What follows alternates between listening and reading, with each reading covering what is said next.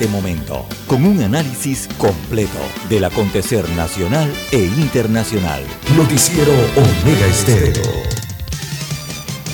Omega Estéreo Noticias.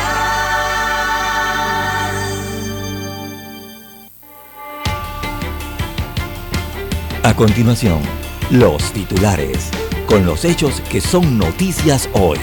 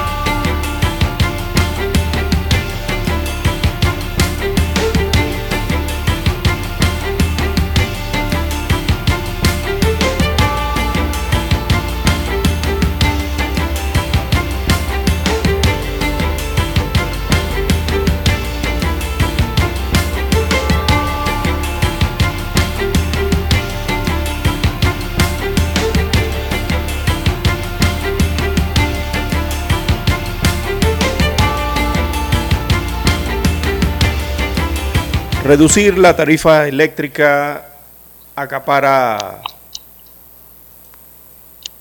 el debate de la mesa del diálogo de Penonomé.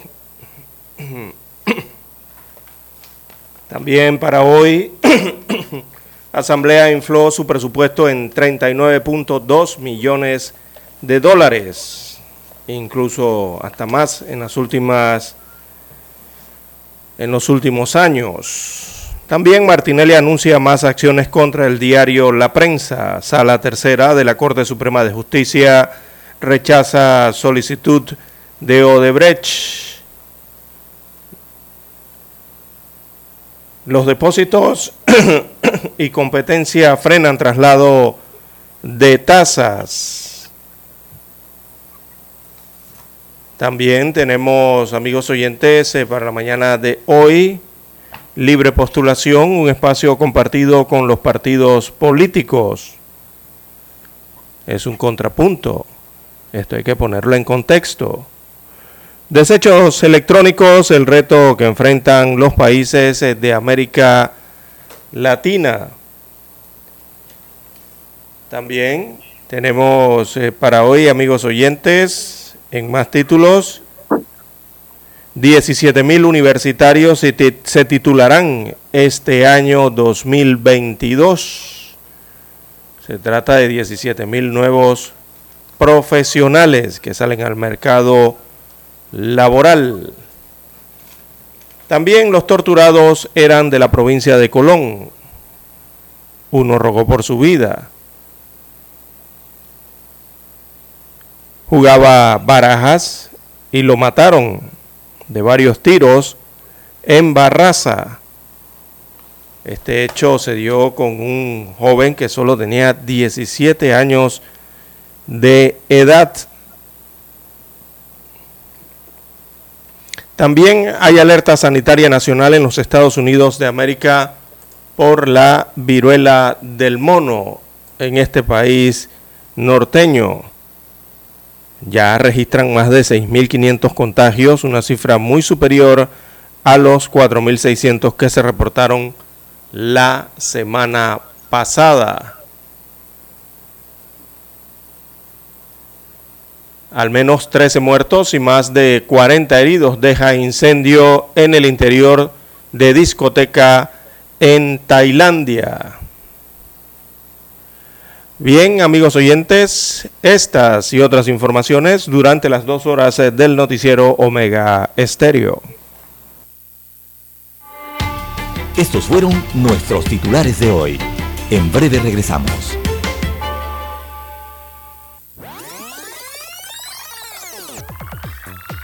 Omega Stereo tiene una nueva app. Descárgala en Play Store y App Store totalmente gratis. Escucha Omega Stereo las 24 horas donde estés con nuestra nueva app. ¿Sabe usted qué canción estaba de moda cuando nació?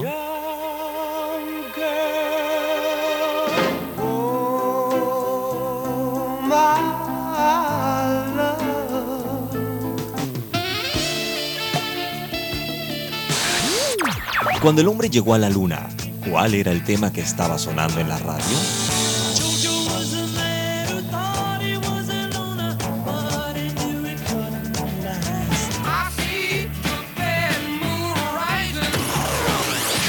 Clásicos del sábado. Todos los sábados, por Omega Estéreo, la radio sin fronteras.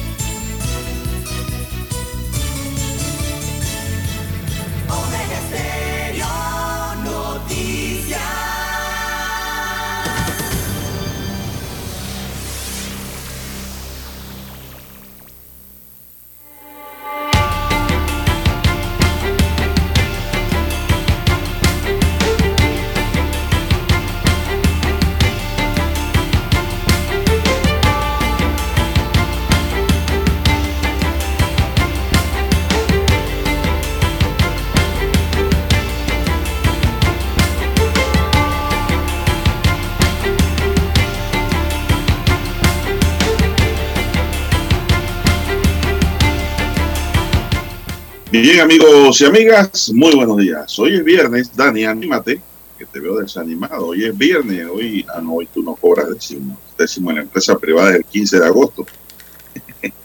hoy es viernes 5 de agosto, tiene que esperar, ¿eh? Hoy es viernes 5 de agosto, amigos y amigas, del año 2022. Hoy va a haber mucho pescado, César, ¿eh?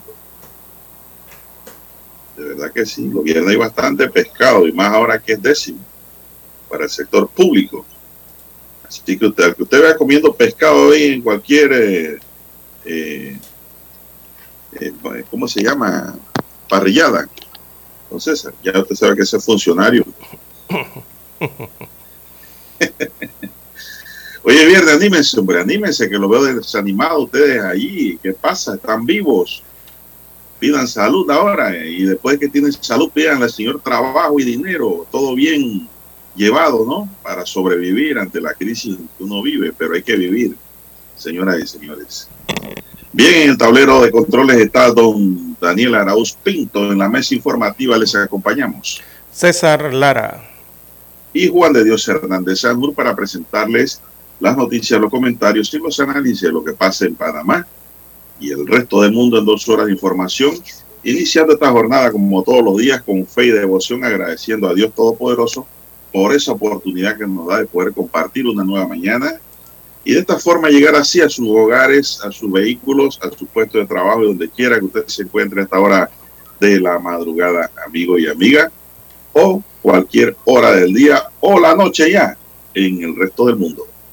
Gente que está en el exterior, y viven allí con Omega Estéreo para sentir que están en Panamá. Gracias por preferirnos, gracias por escucharnos, amigos y amigas. Dios me los cuide y me los protege, me los proteja donde estén a esta hora de la madrugada en Panamá.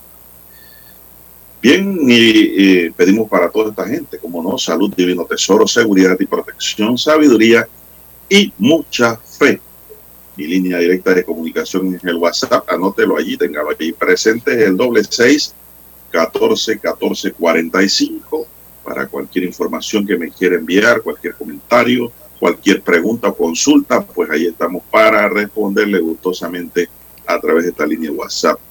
Sin pena, ¿eh? bien, con toda confianza. Entonces, Lara también está atendiendo a nuestros oyentes en eh, redes sociales. ¿Cuál es su cuenta, don César? Bien, estamos en las redes sociales, en arroba César Lara arroba César Lara R es mi cuenta en la red social Twitter. Allí puede enviar sus mensajes, sus comentarios, denuncias, fotodenuncias, el reporte del tráfico por la mañana. Recuerde esos incidentes que le pasan en la vía o que usted ve en la vía. O, bueno, ya los accidentes, lamentablemente, todo eso usted lo puede enviar allí, información que le sirve al resto de los conductores. Buenos días, eh, don Daniel Araúz, allá en el control maestro, y a usted, don Juan de Dios Hernández, a todos ustedes, amigos oyentes a nivel local, todas las provincias, comarcas, el área marítima, también los que ya nos escuchan a través de sus dispositivos móviles o sus celulares gracias a la aplicación de Omega Stereo, el apps. Si usted, bueno, no lo ha descargado, lo puede descargar desde su tienda Android o iOS. También los buenos días a los amigos oyentes en el canal 856 de Tigo, televisión pagada por cable a nivel nacional. Omega Stereo llega a su televisor. Usted solo toma el control, marque el canal 856 y allí eh, se encuentra con nosotros. También los muy buenos días a los amigos oyentes a nivel mundial, todos los que están conectados a omegaestereo.com. ¿Cómo amanece, don Juan de Dios, para hoy? Alegre. Bueno, excelente, excelente, don César. Gracias a Dios, estamos bien. Eh, espero que usted esté bien también. ¿Cómo Claro. usted? Bien. ¿Tiene fiebre? No, hombre, muy bien. Ah, qué bueno, qué bueno. Ah, No hay visos de COVID, mucho menos de resfriado. De nada, nada. de esas cosas, aunque hay mucho COVID en la calle. ¿eh? Sí, sí. Se está olvidando, don César, de las mascarillas. No, y Don feliz. Dani lo veo allá muy triste, no, está contento. Sí. Está pidiendo una pausa, parece un policía de tránsito. Vamos a la pausa, don Dani, pues. La mejor franja informativa matutina está en los 107.3 FM de Omega Estéreo. 5.30 AM. Noticiero Omega Estéreo. Presenta los hechos nacionales e internacionales más relevantes del día. 7.30 AM. Infoanálisis. Con entrevistas y análisis con los personajes que son noticia. De 8 y 30 a 9 y 30 de la mañana. Sin rodeos. Con Álvaro Alvarado. De lunes a viernes por Omega Estéreo. Para anunciarse en Omega Estéreo, marque el 269-2237. Con mucho gusto le brindaremos una atención profesional y personalizada. Su publicidad en Omega Estéreo. La escucharán de costa a costa y frontera a frontera. Contáctenos 269-2237. Gracias.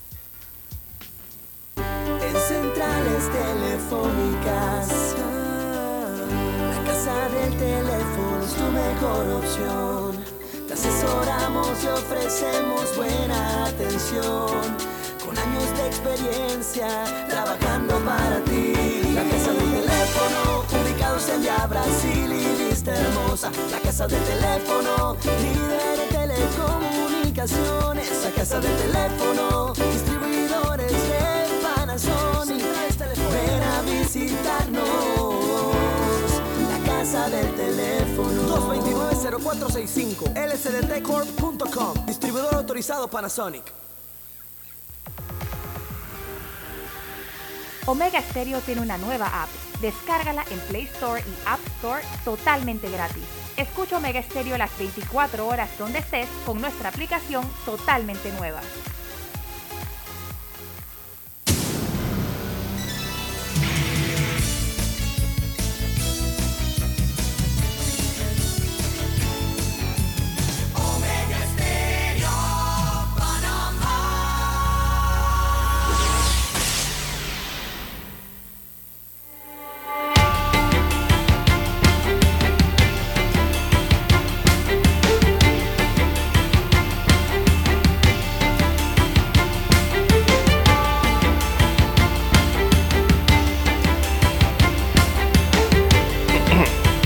Bien, señoras y señores, seguimos.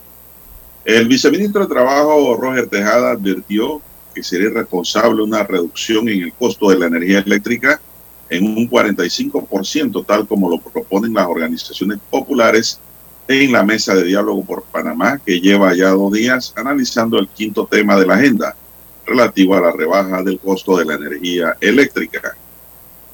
Las organizaciones populares representadas en este diálogo organizados de las comarcas Nuevo y sectores campesinos presentaron el miércoles 17 propuestas en el tema de energía, dentro de las cuales está la nacionalización de las empresas de generación eléctrica y la reducción del costo de un 45% del kilovatio para todos los panameños.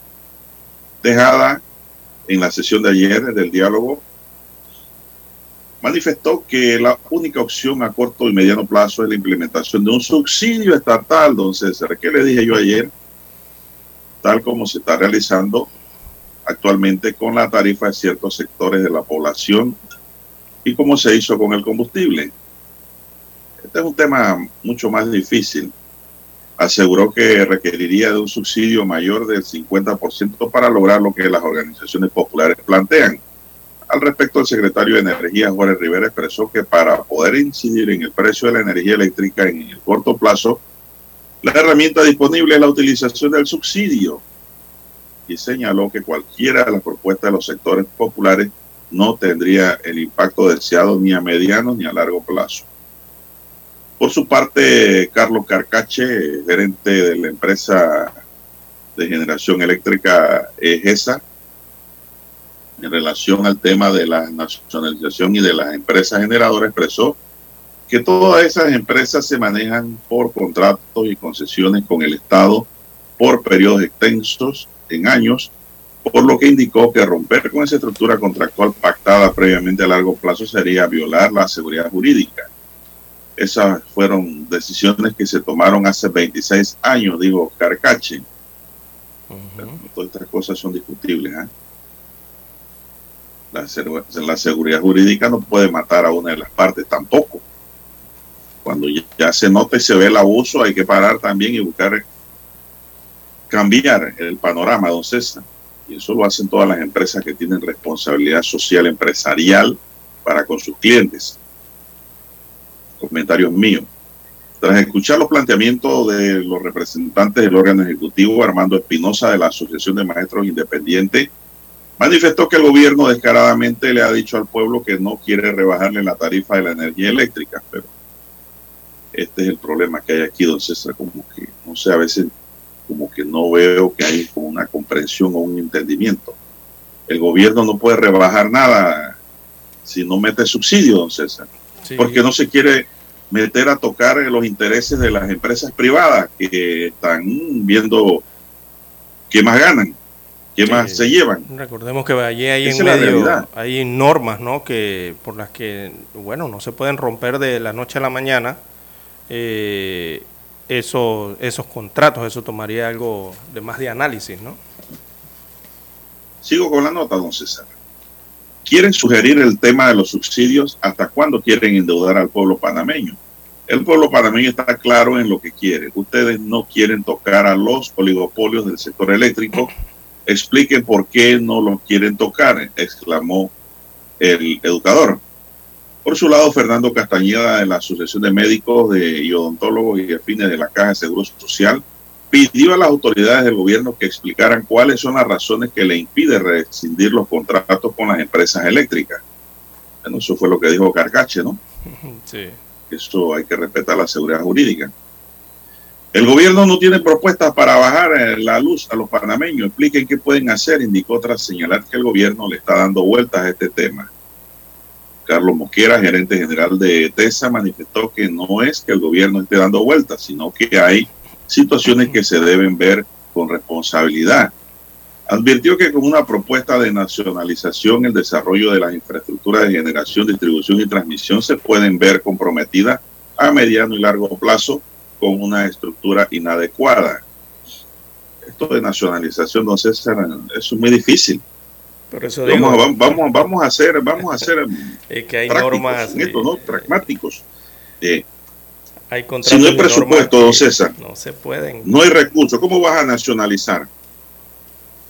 Siguiendo los parámetros, ¿no? Democráticos, legales y constitucionales. ¿Cuánto cuesta eso? La única forma de nacionalizar es como han hecho los gobiernos de izquierda socialista en el resto de América Latina que expropian, don César. Expropian. Pero eso no es la idea tampoco. Si aquí no estamos en Venezuela, ni en Cuba, ni en Nicaragua. Estamos en Panamá. Entonces, pienso yo, don César, que el gobierno lo que tiene es que buscar un diálogo y ver en dónde es que se están produciendo estos aumentos. Diálogo y entendimiento con, con las empresas eso es lo que hay que buscar y no decir, bueno, le vamos a subsidiar. A usted no le alcanza para la cosita en la escuela. Yo le voy a poner el resto a mi niño. No, así no es. ¿Por qué? Porque lo estamos pagando, lo está pagando, o sea, nosotros mismos, el mismo hogar, la misma familia. Y, y, y, y entonces, ¿qué aporte dan estas empresas al país? De donde han sacado muchos beneficios. Sí, exactamente, porque ¿De qué se desprende en un momento crítico? sería un círculo Por, vicioso. por voluntad propia, Exacto. no por imposiciones. Sería un círculo vicioso en el que el dinero de los impuestos por este mecanismo de subsidio entra, digo, el Estado cobra impuestos al sector productivo del país, a todos, ¿no? Los trabajadores, a través de las tasas e impuestos, llegan esos recursos a la cuenta única del Estado, el Estado los debe redistribuir y por este mecanismo en la redistribución sería volverle a regresar esos mismos dineros a estas mismas empresas a través de subsidios. Hay una cosa, don César, que a mí me molesta y es que aquí nos han venido echando un cuento y nos siguen echando el cuento y no solo lo seguimos creyendo. Usted decía que cuando vinieran las hidroeléctricas, don César, la energía iba a bajar porque el petróleo era muy caro y aquí repartieron concesiones a diestra y siniestra. La mayoría de esas concesiones están funcionando generando energía ya, César porque a los que le dieron esas concesiones buscaron socios extranjeros que pusieran el capital. Otros vendieron las concesiones a grupos extranjeros y están generando la energía, pero ¿a qué costo? No era que iba a rebajar. Lo mismo ahora nos han metido el cuento con los vientos, la energía eólica, dicen, que es la más pura y la más divina que hay en la tierra, dicen. Y nos han metido un parque eólico que yo no sé en quién nos ha beneficiado. ¿En qué ha beneficiado? Por lo menos a la provincia de Coclé. Nada. Entonces, todo sigue igual en el costo de producción y todo va para arriba. Ahora están con el tema de los paneles solares, que la energía del sol es la mejor, que es la más económica, que es la que y yo no veo que eso- esas economías se reflejen en nuestras cuentas, sino son a través de los subsidios. Exacto. No hay otra forma. Es decir, el gobierno va a pagar la diferencia siempre. O sea, Y uno eso mismo. no lo paga el gobierno, lo pagamos nosotros, mismo, la población que es parte del Estado, que alimenta la gestión pública del gobierno, que también es parte del Estado, que es el administrador, ¿no? Que es el mandatario ante los mandantes, que es la población. Pero digo, oye, lo que pasa es que hemos tenido, don César, puro gobiernos cajeros. Cajeros, Así es. nada más se dedican a pagar. No, se a dedica pagar. a adquirir deuda, A pagar. adquirir deuda, A pagar. eh, llevarla a la caja y pagar, es lo que usted señala. Exacto, son gobiernos cajeros. No hay gobierno con, no hemos tenido con visión larga, con un gobierno, oye, pues, que sea un, que, que busque la mejor, la, la comodidad para la población. No hemos tenido realmente en los últimos tiempos. Claro, yo creo en la empresa privada, don César, ¿ah? pero también creo también creo que la población necesita un respiro. Tú no puedes matar la gallina de los huevos de oro nunca. Y eso no es lo correcto. Por eso yo vi- vine diciendo cuando entraron en este tema de energía eléctrica, digo, esto no es fácil y esto es muy técnico. Muy técnico. Para poder comprender y trabajarlo. Pero yo sí estoy bien claro en que el gobierno tiene que tener iniciativas, no para subsidiar, porque subsidiar, que es, eso es gobernar, don César. No, nada más transferir dinero de un bolsillo eh, a otro, don Juan de Dios. Así es. Por ahí están repartiendo plata a gente que le- ni la necesita con el vale digital, Correcto. regalándola. Eso es gobernar. No, eso no es No, gobernar. no, no, para mí, pues, Gobernar es administrar correctamente esos recursos. claro que sí, de manera científica. Pero eso no está ocurriendo. Entonces digo, uno vive decepcionado, César, por esas cosas que pasan. Y aquí llevamos más de 20 años desde estos micrófonos, desde este mismo atalayar, desde esta misma colina, de esta misma torre, mirando lo mismo, más de lo mismo. No podemos, no podemos seguir en este son. Así es. Bueno, quizás... Aquí es muy poco lo que, por lo que veo que aquí es muy poco lo que se va a poder conseguir en esa los, mesa. Los márgenes allí... Ahí lo que van a conseguir es otro subsidio, otra deuda. Exacto. A ver. Allí la, la, las utilidades, las ganancias que están muy reguladas por esas concesiones, eh, tanto de la de una que es de transmisión, la otra que es la concesión de la distribución, eh, son márgenes muy, muy pequeños, muy cerrados, don Juan de Dios, y allí hacer una negociación al respecto o hacer un cambio a, cort, a corto o a mediano plazo, eh, se ve muy, pero muy difícil. Ya lo otro sería tener que cambiar leyes, tener que cambiar concesiones o normas que se han establecido a través de los años dentro de este mercado y eso ya sería o, o, o harina para otro costal, ¿no? Eh, quizás aquí, bueno... Pero hay que gestionar. Sí, hay que, hay que analizarlo y gestionarlo, ¿no? Evidentemente. El Estado también debe en esto tener su cuota de responsabilidad, don Juan de Dios. Yo creo que también vendría bueno allí eh, un plan de ahorro energético dentro del Estado, que es que eso todas podría, esas cosas van todas, apuntando. Exacto, eso podría eh, ayudar en algo, ¿no? Algún bálsamo allí, porque la verdad es que usted pasa a veces por instituciones, don Juan de Dios, y ve a las 1, 12 de la noche las luminarias encendidas, los pasillos encendidos, y a quién es que alumbran a la 1 de la mañana allí dentro. Eh, hay que hacer cierto tipo de ahorros también en aires acondicionados y en la otra energía, que es la energía de los combustibles también, eh, eh, pero todo eso requiere hay- de políticas de concienciación César, por esa parte, ¿no? También hay que invertir en la educación de la población para que aprenda a ahorrar energía también. Políticas de concienciación, exactamente. Todo eso forma parte de un trabajo. No solo que vamos a subsidiar. Mira, eso de la nacionalización, eso yo lo veo justo si se paga por lo que vale, Es como en mi lo casa, que se va a nacionalizar, pero de otra forma eso no lo veo correcto tampoco. es como en la casa, ¿no? Cuando se Expropiar, yo, soy enemigo de las expropiaciones, da risa, soy enemigo de eso, César, risa- porque sé lo que hacen. Sí, don Juan de Dios, que cuando uno se le funde, se daña un foco, ¿no? Eh, iba a, a comprar el reemplazo, uno normalmente lee en la etiqueta luz de día. ¿Usted no se ha notado cuando compra uno de estos focos? Eh, y dice luz de día, dice daylight. Entonces uno va y lo compra, ¿no? Y lo instala ¿Y en la casa. pasa? Lo instala en la casa. Pero en la casa, eh, regularmente en las casas, lo que ocurre es que parece que le hacen caso eh, a la etiqueta que dice luz de día. Y lo dejan encendido de día, don Juan de Dios, todo el día, teniendo la luz de día real, la luz del sol, que entra a la casa por ventanas, ventanales, portones, ¿verdad? Eh, e ilumina. son mentirosos también, Eh, ¿no, eh, exacto, ilumina todo. Porque Y- ningún- ni una luz va a iluminar como el día. Exactamente, entonces yo siempre Ninguna. digo cuando dejan un foco encendido de día a las 10, 12 del mediodía, 1 de la tarde, que está el sol velado afuera, y digo, no, no, no, no le hagan caso a la etiqueta, ah, que esto no es luz de día, se las apago entonces para que entre la luz del día, ¿no? Hay que saber y establecer ahorros. Bien, Vamos hay que escuchar escuchar el himno nacional. el himno. Sí,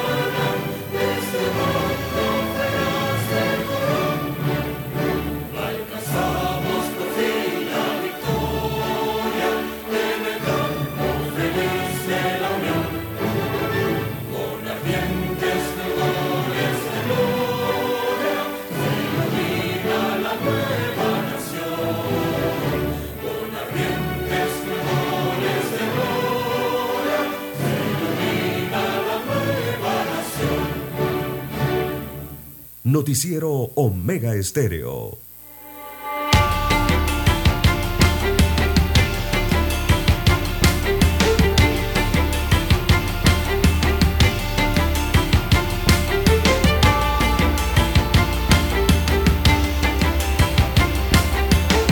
Bien, señoras y señores, vamos a continuar con más noticias. Están en sintonía de Omega Estéreo, cadena nacional. Son las seis, cuatro minutos, seis, cuatro minutos. Bueno, don César, tengo una nota aquí para usted que le gustan las carreras de carro. ¿Qué pasó? Bueno, eh, vamos a ver qué tenemos aquí. No me digas que es de la Fórmula 1. ¿Ah? Es de la Fórmula 1. No, hombre, esta no es Fórmula, esta es como Fórmula 44. Ese tiene menos cilindrada. Esta que, le voy a, esta que le voy a contar aquí, hombre. Que me han llenado de noticias también.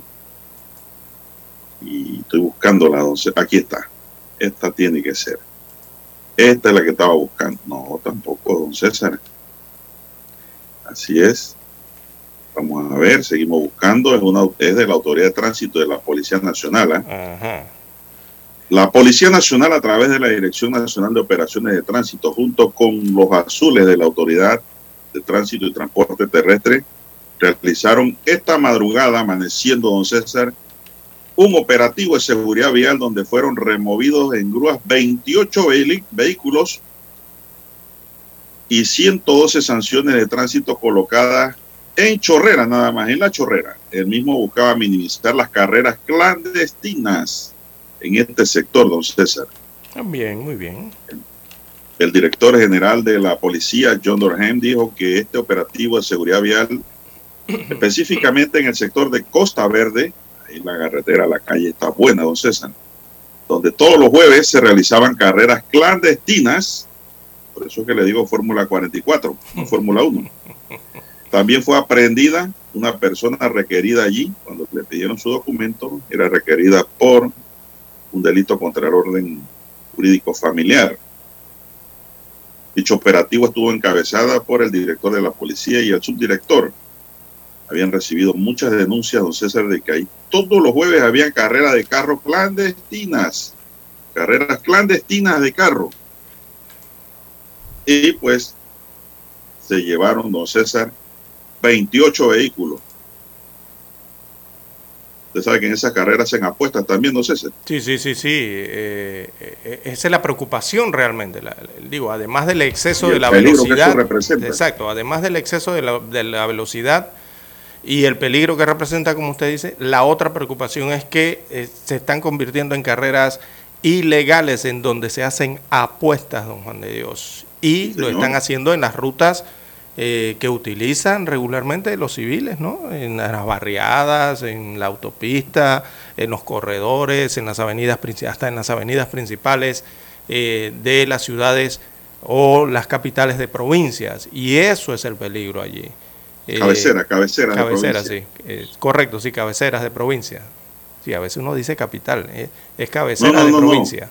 Eh, en los estados existe una sola capital. Exacto, sí, es cabecera de provincia, por eso le hago, le remarco allí también, ¿no? Eh, así que, don Juan de Dios, eh, yo no sé si es que las autoridades, hay que revisar el reglamento de tránsito. Bueno, el reglamento de tránsito todos los años lo están revisando, pero al final nunca llegan a nada. Yo siempre he dicho que ya eso no debe existir, porque eso simplemente es un decreto, ¿no? y deben recoger todas esas leyes de transporte y de tránsito y agregarle leyes de seguridad vial, don Juan de Dios, que creo que por allí... ya yo pienso que debe haber una codificación, don César. Exacto. Si agregaran... todas esas normas dispersas y hacer un solo código. Una, no, ¿qué código? Una sola ley, una, algo grande, una sola ley. Una sola ley, eso es lo que le estoy diciendo. Exactamente, ¿no? Eh, y, e incluirle dentro de eso entonces ya el tema de la seguridad vial, don Juan de Dios, porque creo que están suaves o estamos suaves aquí en Panamá con el tema de la seguridad vial, siempre la pasamos por alto. y me refiero a esto a incluir ya sanciones más rígidas, incluso hasta meterla en la parte penal, don Juan de Dios, algunas eh, tipificaciones allí dentro de lo que tiene que ver con las leyes de tránsito en el país. Eh, ¿Por qué esto de que estar sancionando con infracción de 100 dólares? Y después que si reincides te pongo 200 dólares. Y que, no, hombre, que va, eso no, don Juan de Dios. Y ya yo, hay que ser más rígidos en ciertos aspectos. Y en uno de ellos, esto de las carreras clandestinas o el exceso de velocidad eh, debería ser más riguroso, me parece a mí. Igual que al tema de la alcoholemia en el reglamento de tránsito. Bueno, 28 carros treparon en grúas, don César, unos por mirones y otros por participantes en la carrera. Así que fueron sancionados por la policía. Eso va para el corral ahora. ¿eh? Tienen una boleta más el pago del corral, la liberación. Y pues, para ver si se pueden disuadir estas prácticas. Pero es que la población ya lo había denunciado, don César y la policía se organizó para caerles esta madrugada y cayeron en carreras de carros clandestinas. Exactamente, hay que buscar las medidas. Está bien eso que está haciendo la policía y la autoridad del tránsito al respecto. Sí, hombre, entonces está muy bien. hay que evitar, hay que, hay que evitar accidentes de ellos mismos, los supuestos pilotos brujos estos, pues son pilotos brujos. Ellos quieren correr, esperen la, la, las carreras que se dan aquí en Chorrera y se inscriben. Sí, paguen hay unos 5 dólares, 10 dólares, 20 dólares y ya, listo. Y con, allí corren legalmente. Con un spray allí le ponen un número 44 a la puerta allí y ya entonces tú te imaginas que eres Luis Hamilton y, y haces lo tuyo, pero allá en la pista. todo lo que tú quieras. Exacto, pero allá en la pista con, las todo lo que tú quieras. con las medidas de seguridad, las, las barreras de seguridad correspondientes, la seguridad al público que asiste, ¿verdad? Y todo eso lo puedes hacer allá dentro de la pista, pero de la pista de un circuito. No en la pista que se inventan de carreras en medio de una barriada. Además que en estos circuitos, eh, si quieren que lo vean, quieren lucirse, bueno, vaya que ahí también van muchas lindas damitas, entonces. Así es. Es un ambiente muy, muy bonito. Y se, hace su, y se hace su en vivo y todo, deja su celular allí con una base. Su selfie, sí, lo monta en las redes. Y, ya usted ahí se hace famoso. Se hace famoso porque lo que buscan es ser famoso. Sí, bueno, ese es un consejo sano para que los corredores, los que tienen demasiada adrenalina o le gusta destapar la adrenalina de su cuerpo, porque hay gente que le gusta eso, César, se convierte en un vicio, destapar adrenalina en el mismo cuerpo porque le produce una satisfacción. Es que la adrenalina es una droga de tipo orgánica, don César.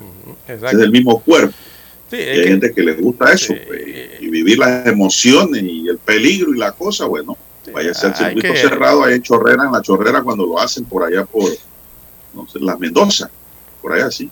Sí, esos son los controles preventivos, ¿no? Y, las rondas. de meterse en problemas en las carreteras con carreras brujas. hay rondas de vigilancia que hay que mantener en ciertos puntos, don Juan de Dios, sobre todo estos operativos nocturnos de sorpresa pero que se hagan constantes, don Juan de Dios, no que sea hoy y se olvidan hasta el otro año, no, no, no, Y la gente, los conductores, tener ese concepto de autocuidado, ¿no? Y, hablarles de seguridad vial, pero lo que pasa es que aquí en las escuelas también que enseñan a manejar, don Juan de Dios, eso no se, no se instruye profundamente, ¿no? El tema de la seguridad vial, que es tan, que es, eh, tan importante. Y lo otro es, eh, esto se puede detectar y se puede prevenir con tiempo, don Juan de Dios. Y una de las formas de, detectar estas situaciones o que se está comenzando a presentar es en el revisado vehicular, don Juan de Dios. Si a usted, a un taller que hace revisado vehicular, usted ve que le llega un vehículo con los amortiguadores recortados a la mitad, modificado completamente, o sea, modificado a, las partes que tenía de fábrica, eh, eh, eso debería llamar la atención de la Autoridad del Tránsito y Transporte Terrestre. Pero aquí vemos que, bueno, lastimosamente se modifica todo, se cambia todo en los vehículos y eh, vemos vehículos que no tienen especificaciones adecuadas ni la seguridad de fábrica que traen, los vemos rodando en la carretera, don Juan de Dios. Usted ve por ahí, hay veces que, se, que circula y hay unos vehículos que pareciera que estuvieran arrastrando la, la, la panza en, en, en la carretera, don Juan de Dios, y debido a eso entonces tienen que circular a 20 kilómetros, a 10 kilómetros, en carreteras que son de 80 y de 100 kilómetros por hora. Bueno, esos provocan accidentes porque las personas quieren rebasarlos. Entonces allí está la situación. Todo eso provoca congestionamiento y eh, los peligros ¿no? que hay en la carretera. Hay que ir a la pausa, don Juan de Dios.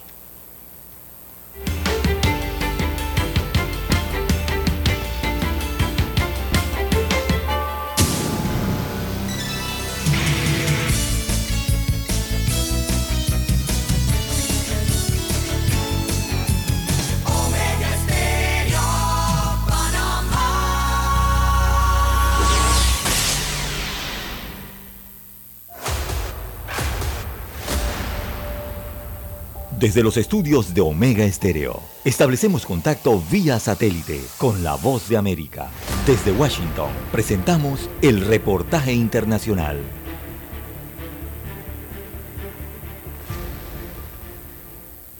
El aumento de contagios de COVID-19 que El Salvador tuvo en julio de este año provocó la muerte de 51 personas. La cifra se triplicó en comparación a la letalidad que el país tuvo en junio cuando fallecieron 14 personas debido a la enfermedad. El ministro de Salud, Francisco Alaví, dice que la mayoría de cuadros clínicos por COVID-19 que se han presentado no han sido graves y por ello el nivel de hospitalización se mantiene bajo, pero hubo casos que se complicaron especialmente cuando los pacientes son personas adultas mayores que tenían otros padecimientos crónicos o que no habían completado su cuadro de vacunación. En las diferentes elevaciones que hemos observado a lo largo del tiempo, pues también así incrementan los ingresos hospitalarios y si, y si incrementan los ingresos hospitalarios es mayor la probabilidad de tener letalidades o complicaciones. Por su parte, el médico especialista en epidemiología Ernesto Navarro Marín se refirió a los factores que inciden para que el país siga con registro de casos graves que desencadenan en muertes conociendo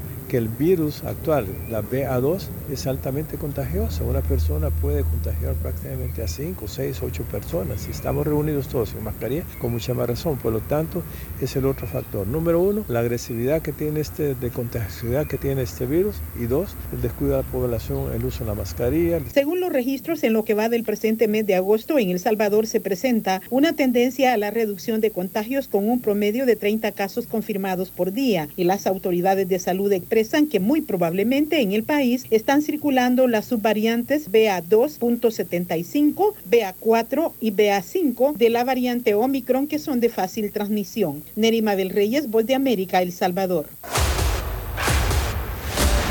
Escucharon vía satélite desde Washington el reportaje internacional. La mejor franja informativa matutina está en los 107.3 FM de Omega Estéreo. 5.30 AM. Noticiero Omega Estéreo. Presenta los hechos nacionales e internacionales más relevantes del día. 7.30 AM. Infoanálisis. Con entrevistas y análisis con los personajes que son noticia. De 8 y 30 a 9 y 30 de la mañana. Sin rodeos.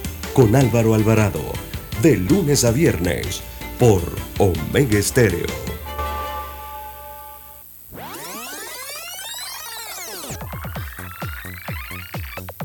Omega Stereo tiene una nueva app. Descárgala en Play Store y App Store totalmente gratis. Escucha Omega Stereo las 24 horas donde estés con nuestra aplicación 100% renovada. Noticiero Omega Estéreo.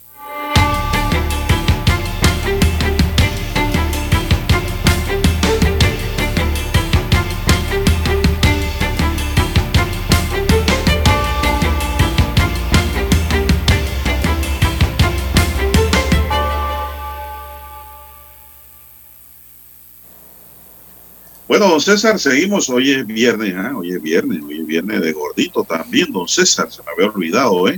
Del gor- Cómprese Ah, un pedacito. sí, sí, sí, sí, del Sí, gordito cómprese, millonario. gástese dos dolitas allí, porque, digo, la, la- la- la suerte es loca. La suerte es loca y a cualquiera se le sienta al lado en el carro. ¿Le gustó ese dicho? Eh, puede ser, sí, sí, sí. Se le vuelve su pasajera. Eh, puede ser, sí. Usted pensaba que iba a decir lo que siempre dicen, ¿no? Si el lunes eh, usted ve que yo no llego a las 5 y 30 de la mañana y no hay, no vengo al A ver. noticiero el lunes, o, o el, no el sábado, perdón, mañana, si no vengo a esa hora, Sábado. es porque le hice caso a usted, me compré un, un pedacito y me gané el gordito. ¿Oyó? Y si, y si lo que le dio fue un COVID, Ah, eh, bueno, ya eh, mando, mando la, la- la excusa médica, mando el certificado. Oye, yo pensaba que usted iba a decir, Eh, y si yo mañana sábado, que hay noticiero para que sepan lo, la, la Sí, audiencia, sí, sí, sí. eh, aparezco con desayuno, café, capuchino, qué sé yo, y de todo, y una bandeja, ¿no? Eh, ya ustedes saben que me gané el gordito. Bueno, así es, amigos y amigas, no pierdan la esperanza. Cómprese un pedacito. Hasta, hasta, lo- hasta amigos, tengo amigos pastores que les gusta el gordito, César. Ellos no son jugadores, pero ellos se compran uno. Porque dicen, si eso llega a caer allí, mi iglesia va a crecer. Eh, Mire usted, tiene un buen pensamiento. Y no es que sean jugadores ni chingueros, ni que Dios lo va a castigar por eso, por el contrario. Eso no es nada malo. Cómprese un gordito porque su vida puede cambiar. A muchos le ha cambiado la vida ya, incluyendo a muchos que estaban dentro de la lotería, don César, y que están investigados. Es, es que cambian muchas cosas. Unos que estaban libres hoy día están presos. Y unos que estaban libres por ahí, un seguridad en Chiriquí una vez se ganó uno con, uno, con dos dolitas que le regaló una señora, mire. Y le dijo, cómprese un gordito, amigo. Vino el muchacho, compró el gordito y usted sabe, compró el, el ganador. Así es la vida. Bueno, sigamos, don César. Son las seis veinte minutos. La Comisión Especial Evaluadora de los aspirantes a cargo de magistrado de la Sala Penal de la Corte Suprema de Justicia espera entregar la próxima semana al presidente de la República, Laurentino Cortizo Cohen, el informe final sobre las consideraciones de los 95 postulados al cargo que fueron entrevistados por esta instancia. Aunque aún se desconoce públicamente el contenido del informe, el abogado Carlos Lee, quien forma parte de esa comisión, informó que se confeccionó una lista corta con 11 seleccionados. 11 que pudieran ser, ¿no? Con relación a la entrega del informe, Lee manifestó que les han dado una fecha probable de entrega al presidente, aún sin confirmar, para el próximo miércoles 10 de agosto.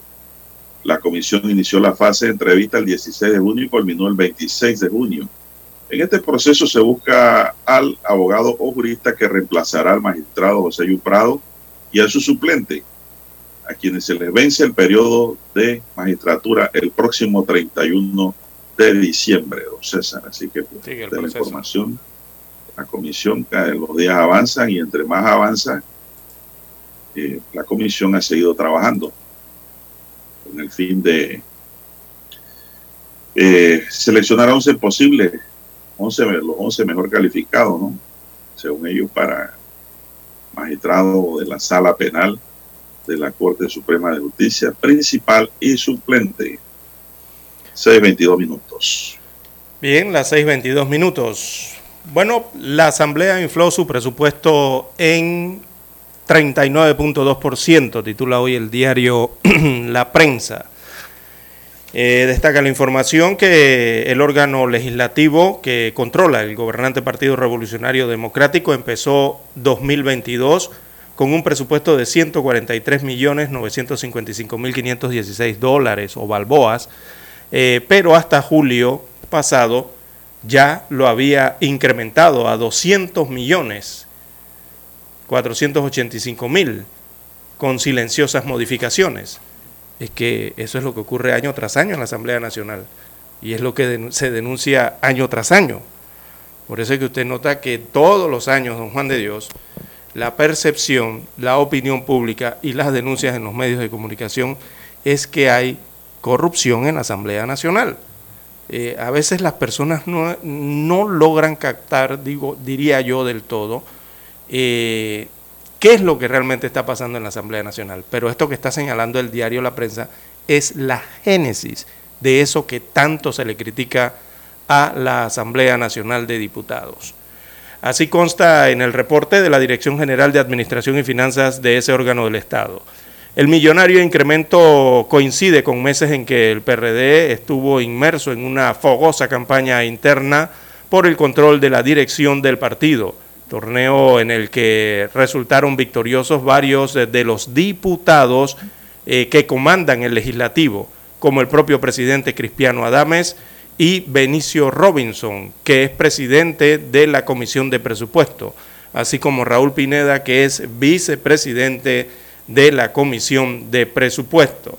Así lo destaca el diario La Prensa hoy en su principal titular. Dice que con secretas modificaciones de partidas, el legislativo elevó su presupuesto de 56 millones eh, a más de 56 millones, de 143 pasó a 200 millones en siete meses. Y lo que detalla el diario La Prensa, digo, está detallando informes eh, mensuales, ciertamente, ¿no? Eh, eh, don Juan de Dios, usted recordará que el día de ayer también nosotros detallamos unos, unas cifras de la Asamblea Nacional. Bueno, cuando yo di esas cifras de cómo lustro tras lustro han aumentado el presupuesto en la Asamblea Nacional, yo decía ayer que eso que hacen allí no tiene nombre y eh, sobre todo en un país pobre, ¿no? Eh, un país que se la pasa pidiendo préstamos y se la pasa adquiriendo deuda para que se la roben los mismos políticos de siempre. Pues le hablaba de esa corrupción disfrazada que se genera allí en ese órgano del Estado. Es que desde hace años se viene denunciando allí en la Asamblea Nacional ese tipo de situaciones que no hay argumento realmente de nadie de la Asamblea Nacional que justifique cómo manejan su línea presupuestaria asignada año tras año, don Juan de Dios. Eh, al parecer, la población, no sé, yo es lo que siento, yo, siento que es que la, como que la ciudadanía no termina de entender eso porque se tratan de números presupuestarios que por aquí técnicamente, matemáticamente, financieramente ¿verdad? Y a veces la, población cuando ve tantos guarismos, el ciudadano como que rechaza un poco la situación o la noticia o lo que le están explicando. Porque regularmente la gente no le brinda seguimiento a algo que se llama ejecución presupuestaria. Esa ejecución presupuestaria que es mes a mes, es cómo se ejecuta el presupuesto o si hay modificaciones en el presupuesto original. Entonces, a través de la ejecución presupuestaria, mes a mes, esa es la que precisamente debe aparecer en esas secciones de transparencia de las páginas web de todas las instituciones del Estado, especialmente la que tiene la Asamblea Nacional. Bueno, ya que hay que explicar una cosa es el presupuesto original, ese presupuesto que cuando usted ve lo presenta el Ejecutivo, después se los llevan a unas vistas presupuestarias, todos los días comienzan, y vino el MEF, y vino el MIDA, y vino el MOB a sustentar, y vino la otra institución. Bueno, ese presupuesto que al final aprueban, ese es el monto y los montos originales del presupuesto de la nación, que se aprueba meses antes de que comience la vigencia fiscal del año en curso. Pero ese es el original entonces, ¿qué es lo que ocurre? Que hay otra situación diferente que es el presupuesto modificado. ¿Y qué es el presupuesto modificado? Ese es el que regularmente con que termina el año la gestión.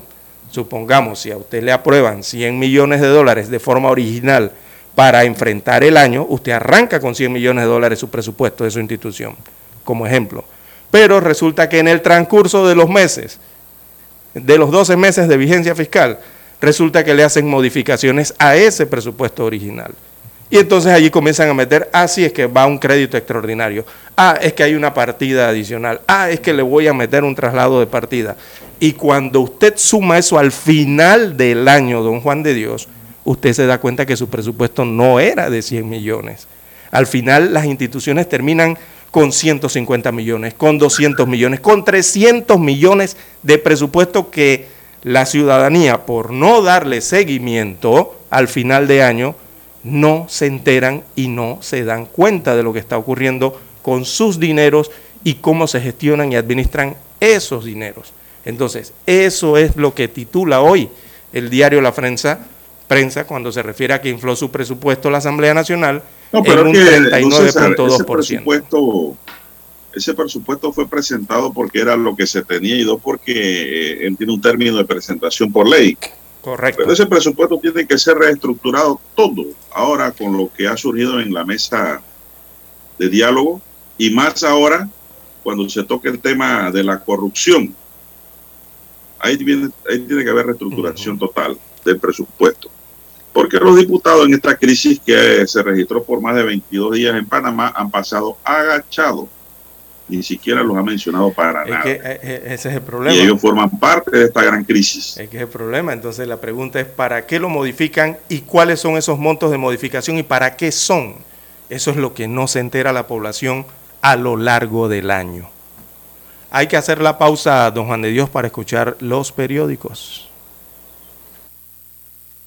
Para anunciarse en Omega Estéreo, marque el 269-2237. Con mucho gusto le brindaremos una atención profesional y personalizada. Su publicidad en Omega Estéreo. La escucharán de costa a costa y frontera a frontera. Contáctenos 269-2237. Gracias.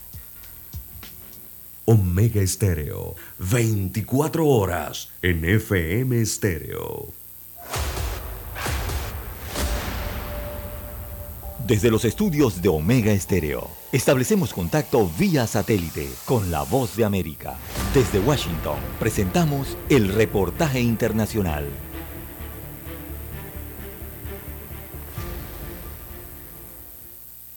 Los precios del petróleo se mantuvieron generalmente estables en estos días luego de que el mercado sopesó la escasez de oferta frente a los temores de la demanda y después de que en sesiones anteriores los precios llegaran a mínimos tras un aumento en las existencias de crudo y gasolina de Estados Unidos. Los futuros del crudo Brent subieron a 97 dólares con 14 centavos por barril, mientras que los futuros del crudo West Texas Intermediate subieron a 91 dólares con 9 centavos por barril.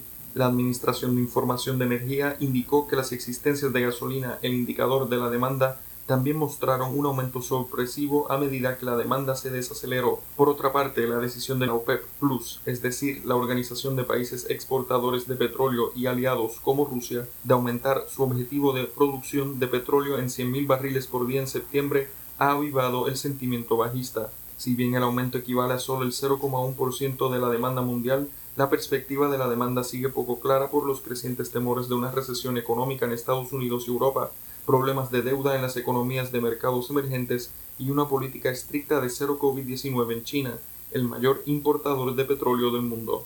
F. Burnett, Voz de América, Washington.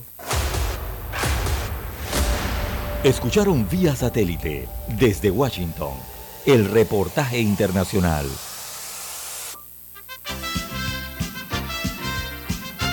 Infoanálisis, de lunes a viernes, de 7 y 30 a 8 y 30 de la mañana por los 107.3 FM de Omega Estéreo, con Guillermo Antonio Adames, Rubén Darío Murgas, Camila Adames Arias y Milton Enríquez. Infoanálisis, el programa para gente inteligente como usted.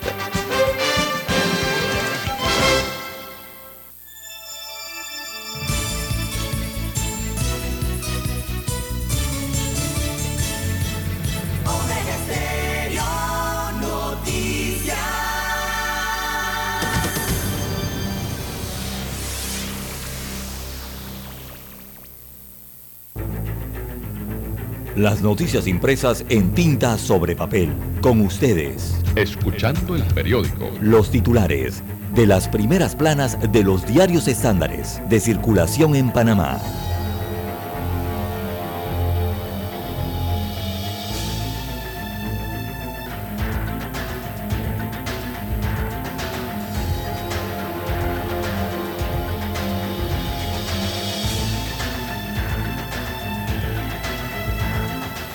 Bien, amigos oyentes, el diario La Prensa titula para este viernes 5 de agosto, Sala Tercera de la Corte Suprema de Justicia rechaza solicitud de Odebrecht. Odebrecht perdió otro asalto en la pelea legal que mantiene con Tocumen, SA en este caso. Este es el cuarto fallo en contra que recibe la constructora en su intento de revertir la anulación del contrato de 917 millones de dólares con el Aeropuerto Internacional. Esta vez la Corte Suprema de Justicia de Panamá se negó a una aclaración de sentencia. En más títulos eh, de la prensa para hoy, Martinelli anuncia más acciones contra el diario La Prensa. Destaca la información que el expresidente de la República anunció acciones penales contra el diario La Prensa el mismo día que este periódico informó que la Dirección General de Ingresos investiga un puñado de sus empresas y que el Federal Bureau of Investigation, este es el FBI, es el Bureau Federal de Investigaciones en español, eh, ¿verdad? El Bureau Federal de Investigaciones de los Estados Unidos de América, eh, alertara a Panamá sobre presuntas operaciones de, evasión fiscal, en especial de importadora Ricamar SA, destaca hoy el diario La Prensa en uno de sus titulares y amplía esta información en la página 4A del mismo rotativo para la mañana de hoy. También en otros títulos eh, de la prensa, la tarifa eléctrica tranca el diálogo de Penonomé. Así que la mesa del diálogo por Panamá entre representantes de los gremios sociales del país y el Ejecutivo siguió debatiendo ayer 4 de agosto el tema de la rebaja de la energía eléctrica pero al cierre de esta edición del diario La Prensa no había consenso. También para hoy la prensa titula La Asamblea Nacional infló su presupuesto en 39.2%. Este se refieren al presupuesto de la vigencia fiscal 2022. Así que con secretas modificaciones eh, de partidas, el legislativo elevó su presupuesto en 56 millones de dólares eh, de 143 millones eh, promedio que se le aprobó, pasó a 200 millones de dólares en siete meses. Y la gente se pregunta, pero ¿cómo es que pasa esto? Bueno, esto ocurre a lo largo de los meses, amigos oyentes, cuando se agregan partidas y se modifica el presupuesto. Eh, los 143 millones de dólares, para explicarles nuevamente, es el presupuesto original aprobado a la institución a inicio de año. Pero con las modificaciones entonces surge el presupuesto modificado, que ahí es donde se adicionan créditos extraordinarios, partidas, que eh, van elevando el presupuesto hasta estos montos que se refiere el diario La Prensa. Con esos 200 millones es que culminan en diciembre eh, la ejecución presupuestaria. Bien, Destaca esa información que la Asamblea Nacional, órgano que controla el gobernante Partido Revolucionario Democrático, empezó 2022 con un presupuesto de 143 millones 955 mil 516 dólares, pero hasta julio pasado ya lo había incrementado a 200 millones 485 mil 588 balboas, con silenciosas modificaciones destaca hoy el diario La Prensa. Es decir, que lo elevó 56 millones 530 mil dólares por encima de la cifra original, lo que equivale a 39.27% más. Y esto no simplemente ocurrió eh, a, los amigos del diario La Prensa con el presupuesto del año 2022, esto también ocurrió con el presupuesto del año 2021 y también con el presupuesto del año 2020, eh, por si no tienen los datos. Allí están. Ocurrió exactamente lo mismo que para el año 2022. El presupuesto modificado se elevó a casi una parte más de lo que ya lo habían aprobado originalmente. Bien, en más títulos eh, para la mañana de hoy tenemos depósitos y competencia frenan traslados eh, de tasas. Así que la estructura de fondo de los bancos basadas en depósitos y la elevada eh, oferta bancaria son dos factores eh, que mitigan una eventual alza de las tasas en Panamá. Esto tras los movimientos efectuados por la Reserva Federal de Estados Unidos de América este año. También en panorama del diario La Prensa, forenses tras la pista de las causas de la muerte de Tugri. Esta es una joven eh, cuyos restos fueron encontrados en la provincia de Chiriquí, identificados ya, ¿no? Eh, oficialmente en la provincia de Chiriquí. También eh, en la sección Vivir Más, Unión Europea, invitada de honor. Hay un reportaje especial allí. En la plana de deportes, Panamá, sede para realizar análisis de sangre a atletas. Y también en panorama, víctimas de la masacre de Bocas del Toro piden cambiar proyecto de ley. Bueno, estos son los principales titulares que aparecen hoy en portada del diario La Prensa. Pasamos ahora a revisar la primera plana del diario La Estrella de Panamá. Bien, don César, en efecto, la decana nos dice, rebaja en tarifa eléctrica, dilata avance de la mesa. Los grupos sociales plantearon la nacionalización de la producción y distribución del sector eléctrico.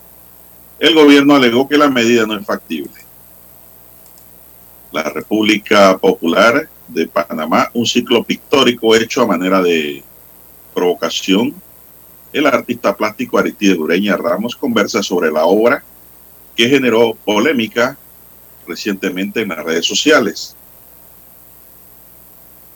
Museo del Canal abre espacio a tecnología con exhibición en realidad virtual.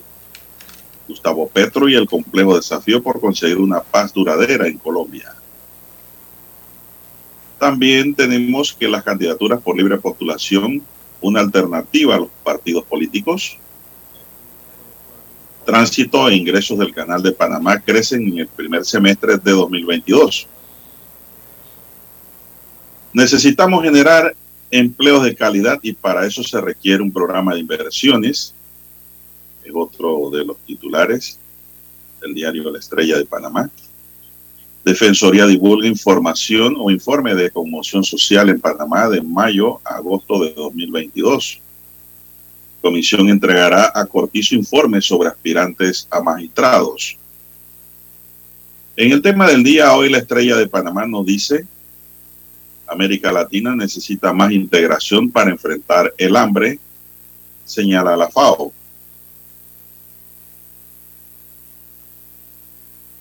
Francisco Bustamante dice, necesitamos generar empleos de calidad y para eso se requiere un programa de inversiones, señala el experto economista, amigo de esta mesa. También tenemos para hoy, ella invierte en Summit, celebra su primera versión en Panamá. Calviño lamenta las críticas antieuropeas de algunos representantes políticos al plan de ahorro energético. Mercado Libre se anota un beneficio de 185 millones, cinco veces más que hace un año. El euro se cambia por debajo de 1,02 dólares. También tenemos que en los deportes, el Clásico Nacional como plato fuerte de esta tercera jornada de la LPF, sumado al Plaza Amador Tauro, también se estará jugando otros partidos importantes como el de Potro de Este, Alianza o el Sporting de San Miguelito y Árabe Unido. El dominicano Ramón Laureano clave en el triunfo de los Atléticos sobre los Angelinos. Con este triunfo los Atléticos conquistaron el segundo de la serie de tres partidos que disputarán ante los Angelinos. Dominicano Luis Castillo debuta con los Marineros con un triunfo ante los Yankees. El Premier League más igualado de los últimos años. Estamos hablando del fútbol internacional. El internacional dice, otra nota, queremos que nos dejen en paz. Pide un obispo nicaragüense a la policía. El jefe de la policía departamental de Matagalpa, Sergio Gutiérrez, pidió al jerarca que cooperara y el obispo le respondió, los que no cooperan son ustedes. Así le respondió el prelado de la iglesia. Me parece muy bueno que la iglesia se, atreva a señalar las cosas como son. Se prevé todavía temporada de huracanes en el Atlántico arriba de la media. Exdiputado venezolano condenado a ocho años de cárcel por conspirar para matar a Maduro. Otras doce personas fueron declaradas culpables y recibieron sentencia, pero hasta ahora se desconoce la pena que les impusieron igual que a los militares implicados. Bueno, entonces en Venezuela, Sao Paulo toma medidas ante casos de viruela del mono en niños y embarazadas. Señoras y señores, estos son los titulares del diario de la Estrella de Panamá para hoy. Concluimos así con la lectura de los titulares correspondientes a este viernes. Hasta aquí Escuchando el periódico. Las noticias de primera plana, impresas en tinta sobre papel. 7.30 AM. Infoanálisis, con entrevistas y análisis con los personajes que son noticia. La mejor franja informativa matutina está en los 107.3 FM de Omega Estéreo, cadena nacional. Para anunciarse en Omega Estéreo, marque el 269-2237. Con mucho gusto le brindaremos una atención profesional y personalizada. Su publicidad en Omega Estéreo la escucharán de costa a costa y frontera a frontera. Contáctenos 269-2237. Gracias.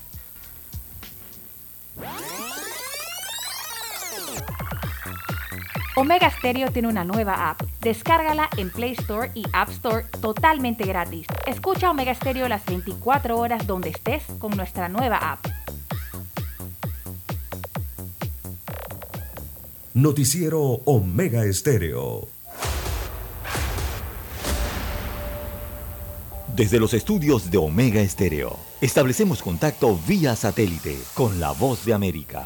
Desde Washington, presentamos el reportaje internacional.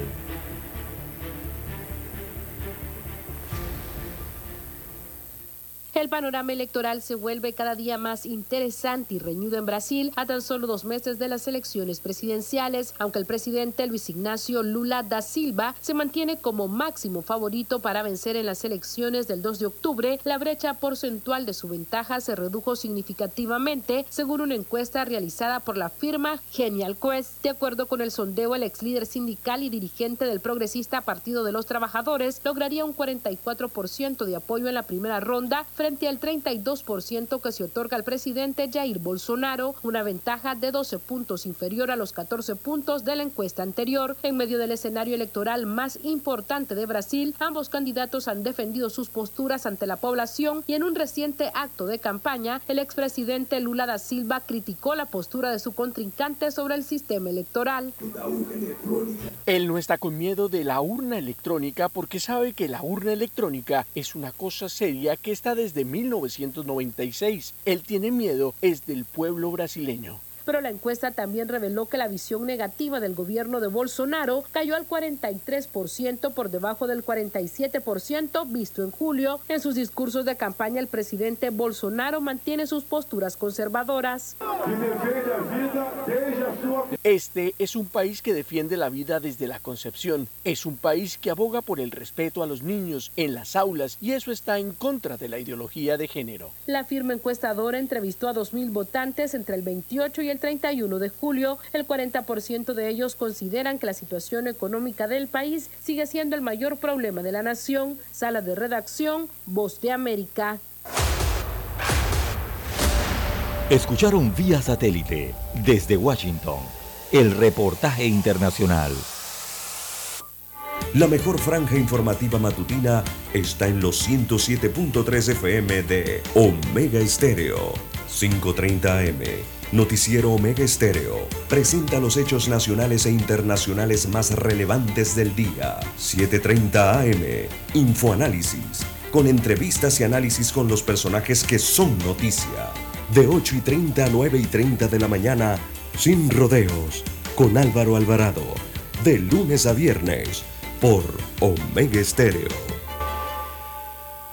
Problemas de tierra, accidentes graves, reclamos a aseguradoras, incumplimientos de contratos, reclamos de herencias, todo asunto civil y penal, consulte al 6614-1445. Ahora contamos con el servicio de asesoría, confección de pliegos de cargos, impugnación y defensa en materia de contrataciones públicas. 6614-1445. Licenciados Juan de Dios Hernández Sanjur y Belkis Hernández Díaz.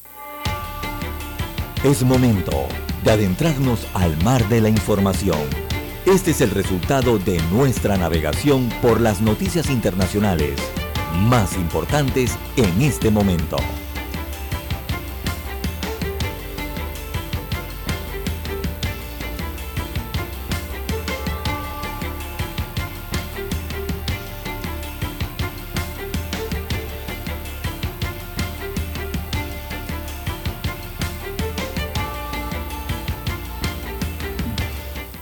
Bien, avanzamos, señoras y señores, son las 6:49 minutos.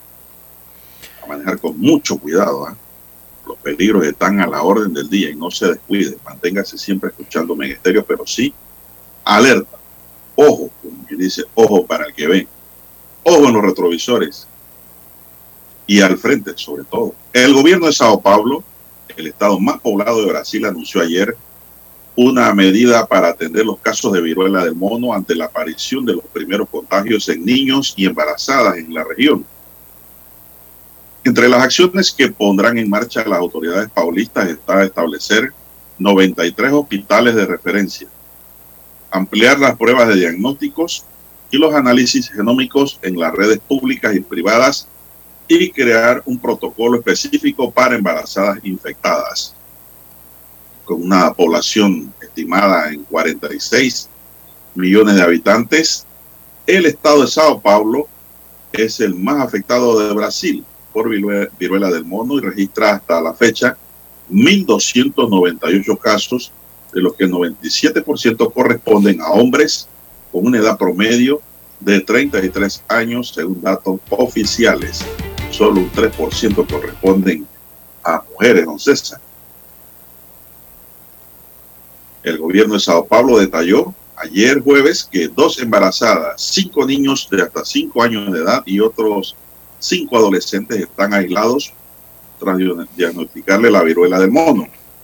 El 98 de los casos registrados en Sao Paulo desarrollaron apenas síntomas leves y tan solo un 2% necesitaron ser hospitalizados. Dígame usted, don César.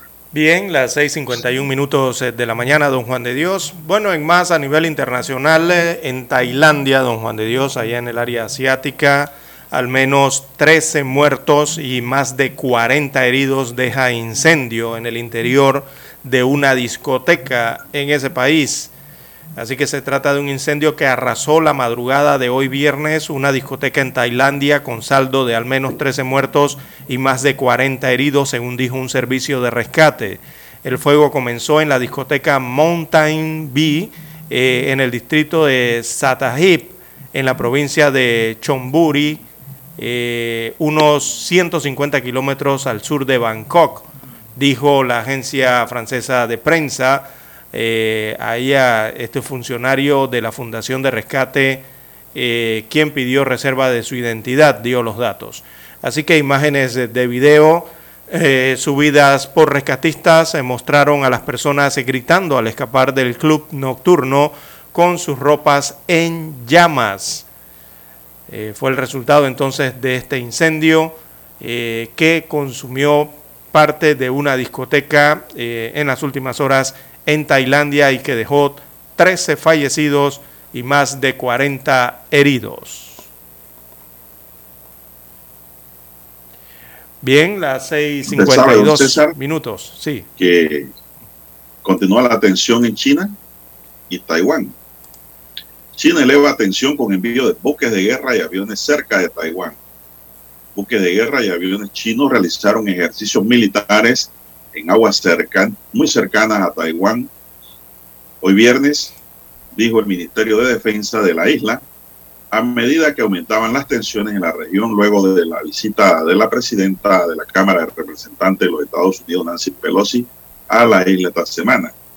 Taiwán se ha visto en la necesidad de desplegar aviones también para vigilar el área cercana a su espacio aéreo internacional y aguas territoriales porque los chinos están cerquita sonando cohetes, don César, y son cohetes de verdad. Sí, es fuego real.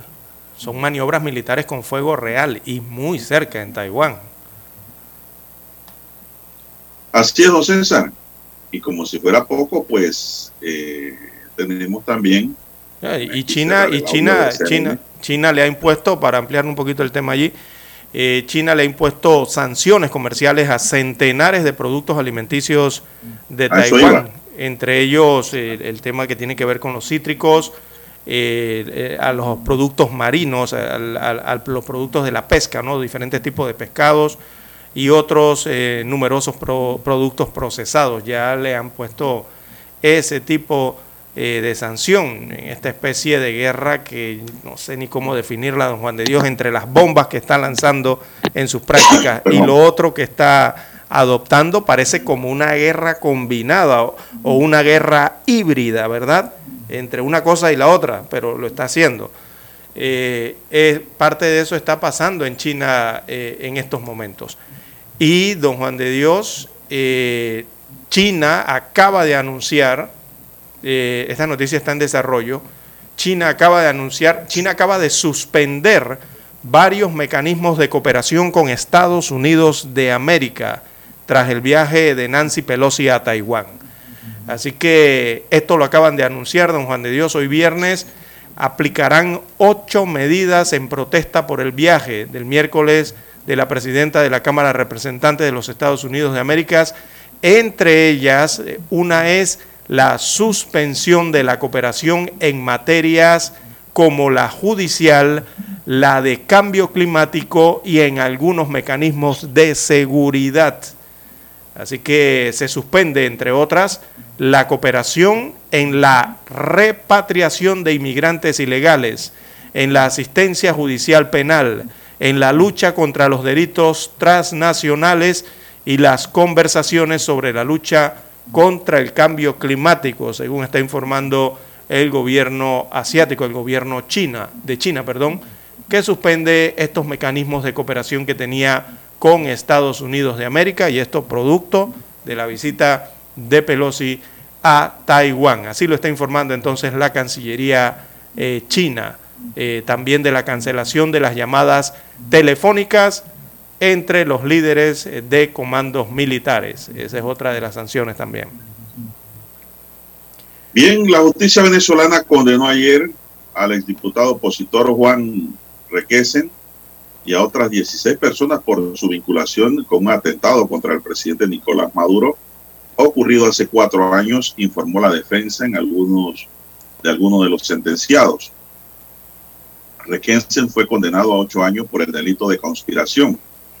En las próximas horas me reuniré con la familia para las próximas acciones, indicó en Twitter Joel García, abogado del exdiputado al término de una audiencia que se extendió por 12 horas, incluida toda la madrugada de ayer.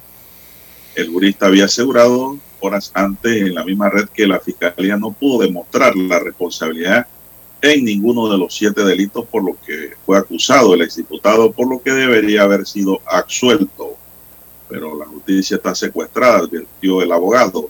Por su parte, la ONG Justicia, Encuentro y Perdón informó que también fueron condenados cuatro militares por esos hechos, entre ellos el sargento primero Juan Monasterios, los generales Alejandro Pérez y Héctor Hernández, así como el coronel Pedro Zambrano. Otras 12 personas fueron declaradas culpables y recibieron sentencia, pero hasta ahora se desconoce la pena que les impusieron, igual que a los militares implicados. César, esto ocurrió ayer en Venezuela, amaneciendo bueno, y en, la parte norte del continente, don Juan de Dios, el gobierno de los Estados Unidos de América declaró este jueves por la tarde una emergencia sanitaria nacional por el brote de la viruela del mono que se vive en ese país, en el que ya se han registrado miles de contagios en la Unión Norteamericana, aunque de momento no se registra ninguna muerte. Así que estamos preparados para llevar nuestra respuesta al siguiente nivel.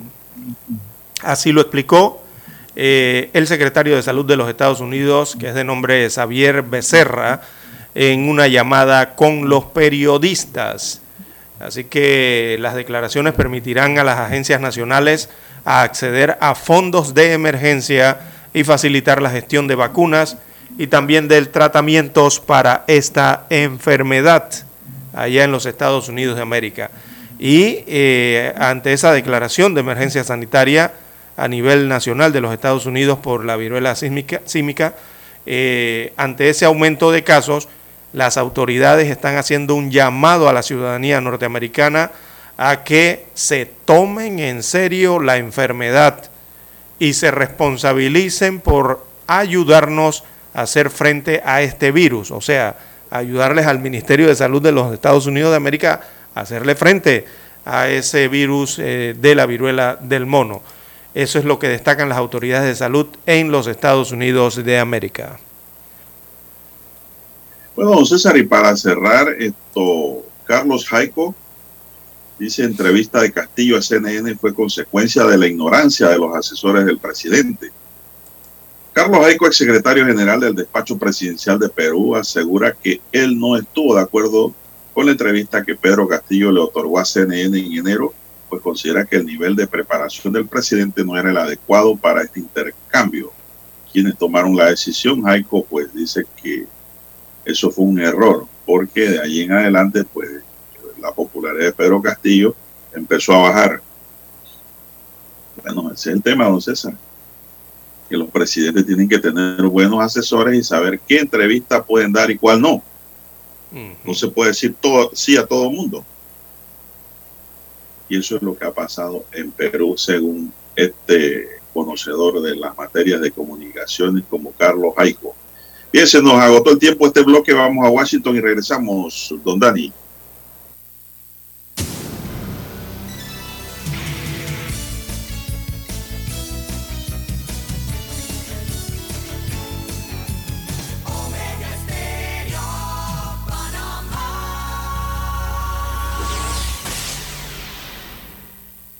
El satélite indica que es momento de nuestra conexión. Desde Washington vía satélite y para Omega Estéreo de Panamá, buenos días América. Buenos días América, vía satélite desde Washington.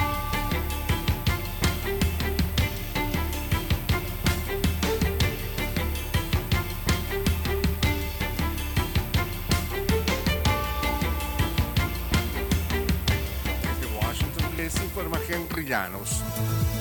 Estados Unidos declara a la viruela del mono como una emergencia de salud pública. El continuo incremento de casos es la razón. Nos informa Jorge Agobián. Según cifras de los Centros para el Control y la Prevención de las Enfermedades, en toda la nación ya hay más de 6.600 casos confirmados. Y según la misma base de datos, en 48 de los 50 estados del territorio se registran contagios del virus. Nueva York, California e Illinois han declarado estado de emergencia por los brotes. Por ejemplo, en Los Ángeles las autoridades identifican los sitios donde deben enfocar el esfuerzo de inmunización. Hasta el momento la prioridad en Estados Unidos se centra en el suministro de vacunas dirigidas a la población vulnerable. Jorge Agobián, Voz de América. La Casa Blanca dijo el jueves que los lanzamientos de misiles cerca de Taiwán son una reacción irresponsable de China a la visita de la presidente de la Cámara de Representantes de Estados Unidos, Nancy Pelosi. Las acciones provocadoras de Beijing son una escalada significativa y forman parte de su intento de cambiar el equilibrio de poderes desde hace tiempo, dijo el portavoz del Consejo de Seguridad Nacional, John Kirby, en una sesión informativa. En Nicaragua, el régimen de Daniel Ortega continúa cercenando la libertad de información. La Sociedad Interamericana de Prensa encendió las alertas a nivel regional. Nos informa Donaldo Hernández. El llanto del periodista David Mendoza le dio la vuelta a Nicaragua. Fue el anuncio del cierre del canal RB3, estación que fundó hace 24 años en Río Blanco, en el departamento de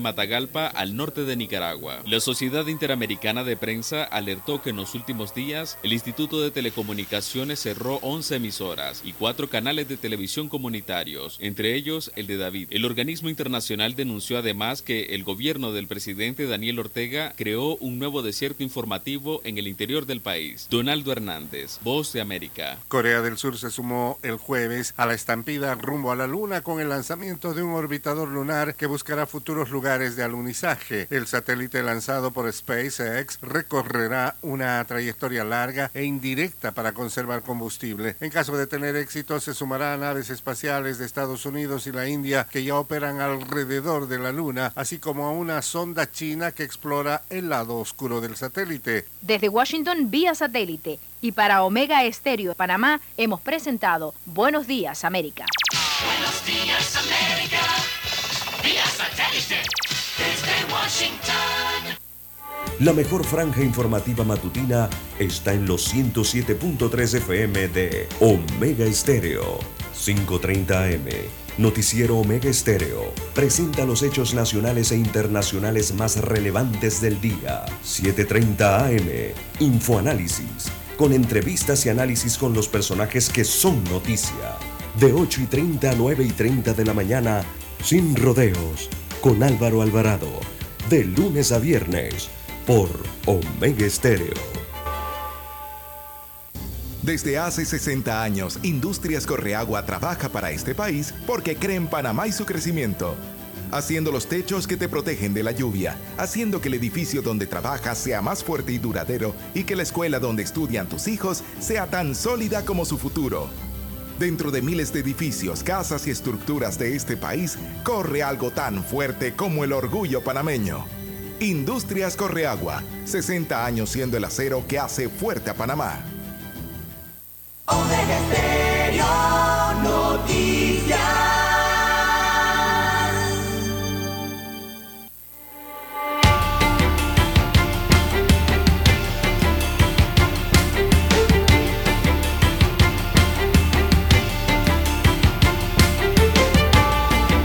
Bien, está en sintonía, amigos y amigas de Omega Estéreo, cadena nacional. Son las 7.05 minutos. Gracias por su sintonía. Eh, viernes, maneje con mucho cuidado. Evite los accidentes de tránsito que hacen perder mucho tiempo y en muchas ocasiones hasta patrimonio que usted no tenía. Así que mucho cuidado, pues, porque las pólizas de seguro cubren hasta cierto monto después de ese monto lo paga usted, si es conductor o propietario. Representantes de los jubilados y pensionados del país afirmaron ayer que se les está negando su entrada a participar en la mesa de diálogo nacional de Penonomé y que los responsables de impedir la entrada son los propios sindicatos. El dirigente de la Confederación de Jubilados y Pensionados, Manuel Pérez, quien también es miembro de la Junta Directiva de la Caja de Seguro Social, señaló que los jubilados están en peligro por esta negativa. Alerta, alerta jubilado del país, Vocifero Pérez, llamando a la movilización de sus agremiados. Si no nos han invitado es por alguna consideración malévola y nosotros eso no lo vamos a permitir, dijo el dirigente jubilado. Además destacó que personas que no han aportado un centavo a la Caja de Seguro Social quieren apoderarse de los fondos de los jubilados. Estamos en peligro por cuenta de revoluciones por revolucionarios, dice. ¿Revolucionarios de qué? Ese es el gran problema, de que tenemos revolucionarios somos nosotros los que hemos sostenido la caja de seguro social, dijo Pérez. Señaló que un grupo de jubilados de la Confederación fueron hasta Penonomé, don César, y fueron rechazados. El mediador del diálogo, el arzobispo José Domingo Ulloa, recibió una carta de los jubilados también solicitando la entrada.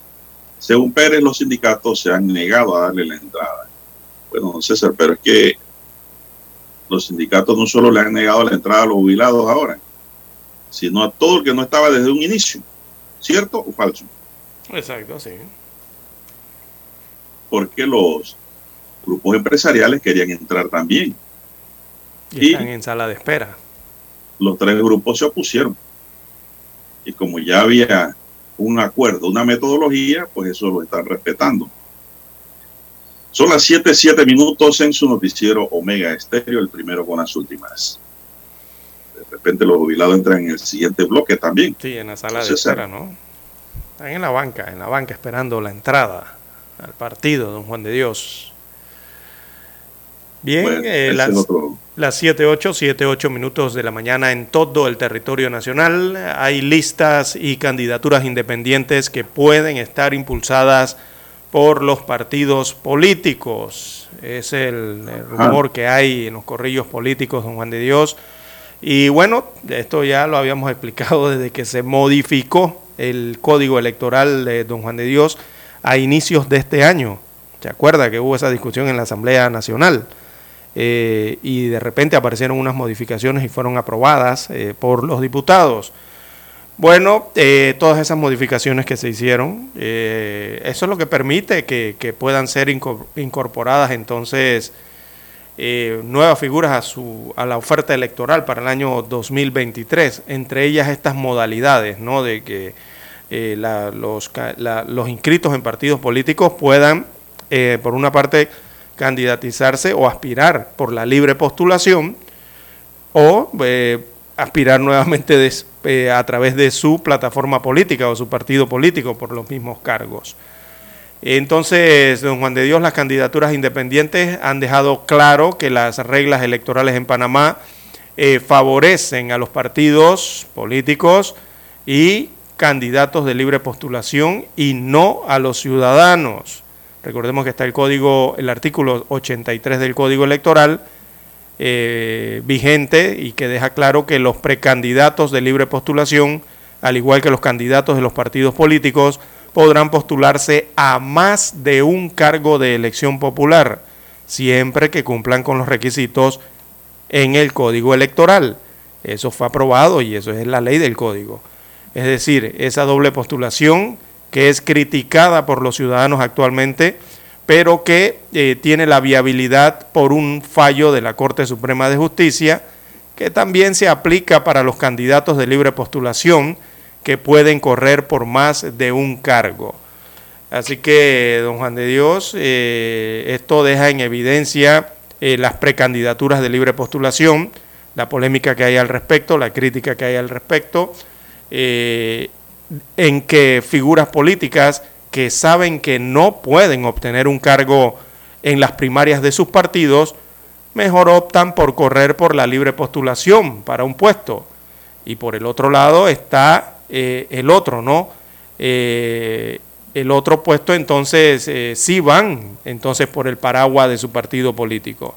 Es decir, usan cualquier medio al final de la historia Don Juan de Dios para conseguir sus objetivos porque el código electoral al final se los permite. Ese es el detalle con esto, don Juan de Dios, que esto es ley de la República. Entonces allí se aprovechan, ¿no? Y cada quien hace lo que podríamos denominar como la especie de sus jugadas políticas, ¿verdad? Para obtener eh, un, fin. En este caso, los cargos a elección eh, electoral. Bueno, pero don César, es que esta figura ha venido a ensuciar el aspecto político, el prisma político del país. Exacto, se ha desnaturalizado. ¿Por qué le digo esto? Porque cualquiera que esté matriculado en cualquier partido político puede ir al tribunal electoral, podía ir, pues, ya se acabó, ya se cerró el pasado domingo esa oportunidad. Podía ir allá y decir, yo me voy a postular ahora por libre postulación. Ojo, que no es independiente, ¿eh? Independiente lo puedes contar con los dedos de una mano y te sobran de lo que, del grupo que hay allí. Eh, y eso ha enturbiado el escenario porque ahora los partidos pueden, uno, eso es una distorsión. ellos mismos y mandar a alguien allá a restar fuerza. Dos, eh, esa misma gente que corre allá, si tienen la oportunidad en el tiempo, corren después en unas primarias internas del partido de donde están. Exacto. Es decir, no se le cierra. El código tiene ese error, que no cerró esa, esa ventana para que haya seriedad en el tema.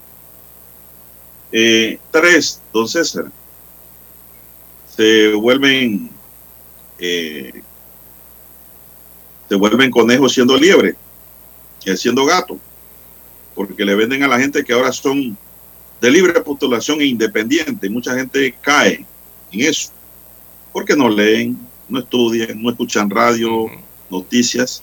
Aquí, no se documentan. Pues.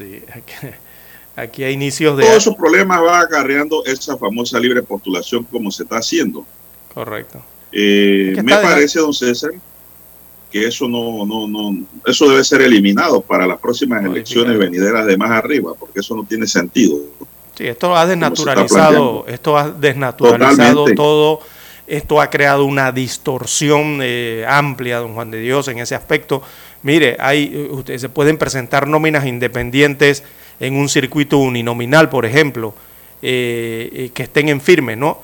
Y, puede ser postulada incluso después por un partido político en, sus, en sus elecciones internas. O sea que van por la independiente y después pueden ir por el partido político y eso lo establecen los artículos del Código Electoral. O sea, eso lo permiten. Es decir, pueden haber listas o nóminas por la libre postulación que pueden estar impulsadas entonces por partidos políticos y luego ser incorporadas en su misma oferta electoral. Entonces es como darle doble chance, ¿no? no, entonces viene la figura de la confusión, ¿no? Eh, en libre postulación puede ser cualquiera que vaya por la libre, aunque esté matriculado en cualquier partido político y dice voy por la libre postulación, pero no eres independiente, eres PRD, eres panameñista, eres CD o eres lo que eres. Y no hay problema. ¿no? Y después dicen cuando llegan allá, yo voy de independiente, ¿para qué? Para confundir.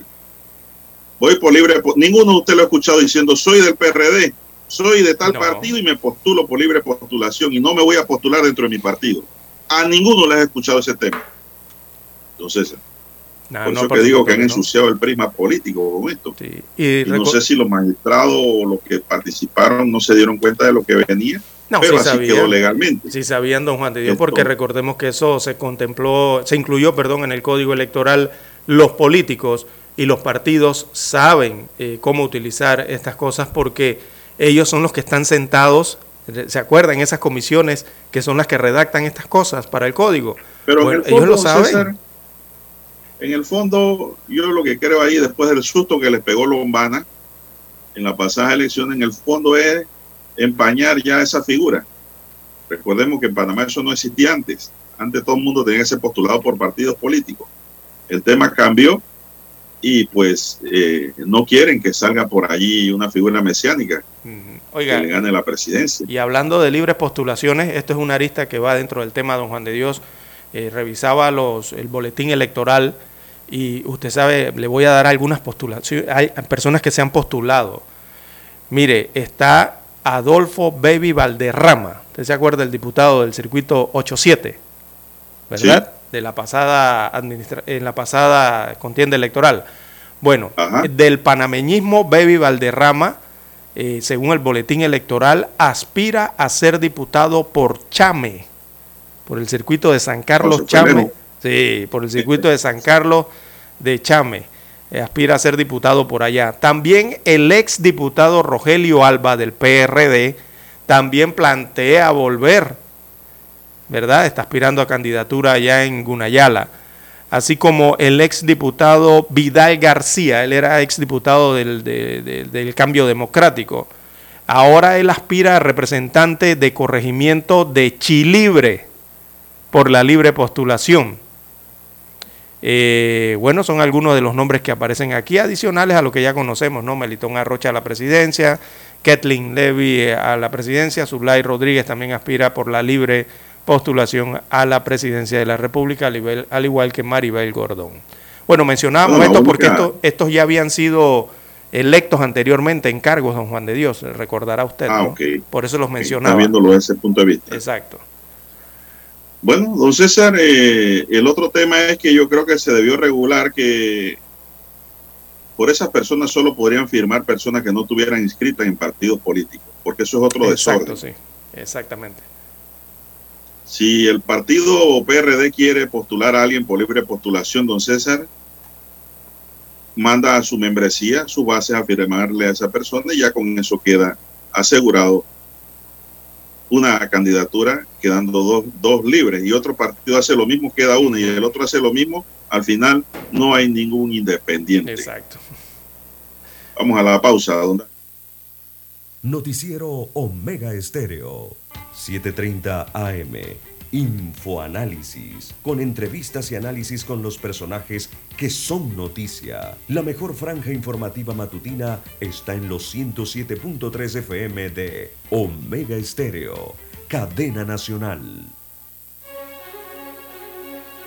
Presentamos el reportaje internacional, vía satélite desde Washington por cortesía de Sherwin Williams. Protege tus techos, losas y paredes del invierno con impermeabilizantes Aqualock de Sherwin Williams. Tu mejor inversión en impermeabilizantes.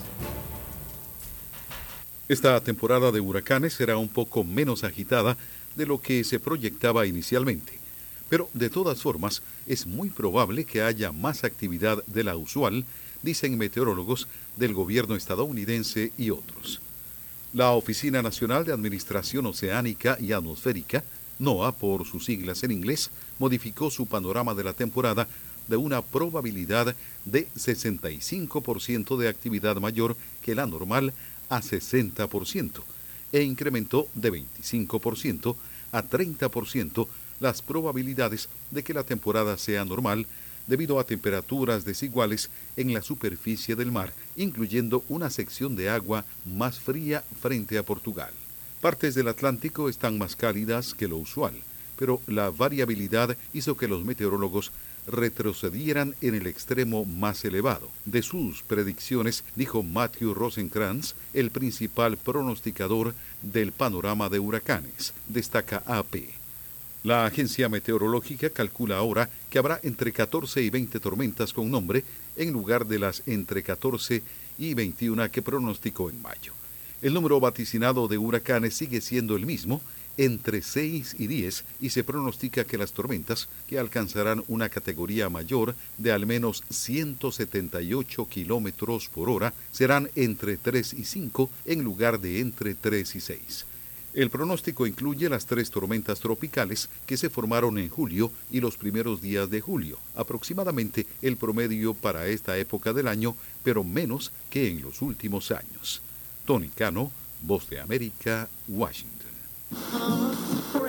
Quizás sientas que la lluvia nos ha dado tregua, pero no te confíes. Siempre hay que estar preparados para todo.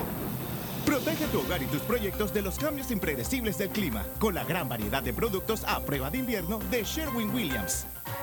Por la compra de un tanco 5 galones de impermeabilizantes Aqualock recibe gratis un galón de Aqualock, válido hasta el 30 de septiembre o hasta agotar existencias de mil galones en tiendas Sherwin Williams o distribuidores participantes. Para una casa a prueba de invierno, pregúntale a Sherwin Williams.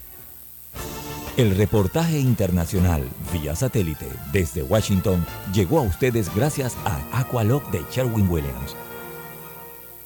Para anunciarse en Omega Estéreo, marque el 269-2237. Con mucho gusto le brindaremos una atención profesional y personalizada. Su publicidad en Omega Estéreo.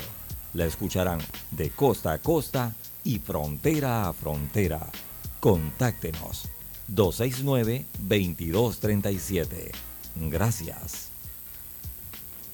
Problemas de tierra, accidentes graves, reclamos a aseguradoras, incumplimientos de contratos, reclamos de herencias, todo asunto civil y penal, consulte al 6614-1445. Ahora contamos con el servicio de asesoría, confección de pliegos de cargos, impugnación y defensa en materia de contrataciones públicas. 6614-1445. Licenciados Juan de Dios Hernández Sanjur y Belkis Hernández Díaz. ¿Qué tal amigos?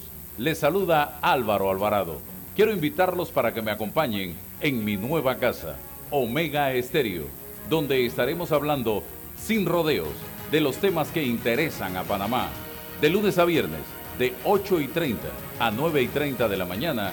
Sin rodeos, con Álvaro Alvarado, por Omega Estéreo. Noticiero Omega Estéreo.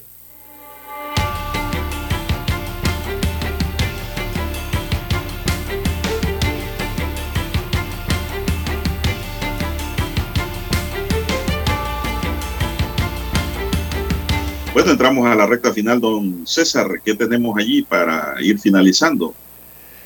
Bien, don Juan de Dios, eh, bueno, lastimosamente la ola de violencia no termina, don Juan de Dios. Eh, cada 24 horas hay nuevos casos. Eh, van nueve asesinatos en el mes de agosto en la provincia de Colón y ha sido una semana de terror realmente lo que han vivido por allá. Ahora torturados, descubren que eran de Colón. el taxista Isaías Aguilar Plaza y su amigo Oscar Joel Frank, de 43 y 27 años respectivamente, son los que fueron ejecutados a tiros en Las Mañanitas y Nuevo Belén. Ayer los familiares de ambos reconocieron los cuerpos en la morgue judicial. Estas personas, eh, según las investigaciones, eh, fueron torturadas, don Juan de Dios, incluso señalan que rogaron hasta por su vida. Eh, según las investigaciones que han adelantado las autoridades. Así que Colón sigue con estas cifras peligrosas. Bueno, aquí, don César, están bandereando en la vía Tocumen, ahí los sindicalistas de defensa, pero me preguntan si hay cierre de vía. No, no, ellos están a la orilla de la vía en una protesta pacífica con banderas blancas y rojas. Eh, y pues esto es una protesta pacífica. Según veo el video aquí, esto se han tomado uno, dos paños, dos paños de la vía. Eso no debe ser porque están cerrando, don César. ¿Para qué perjudicar a otro trabajador que tiene hijos igual que los que están allí? Entonces, eso es lo que hay que pensar, ser inteligente. La protesta pacífica tiene éxito también. No tienen que tomarse la calle. Bien, don César, y hablando de los temas de, de delincuencia, mire esta delincuencia, tres personas que se dedicaban a vender perfumería fina en Coronado y otras partes del distrito de Chame, en Panamá Oeste fueron condenadas tras ser imputadas por un delito contra la propiedad industrial. Es otro delito, ¿ah? De acuerdo a la sentencia dictada el pasado julio, los tres hombres se hacían pasar por empleados de una empresa distribuidora de mercancía en la capital panameña.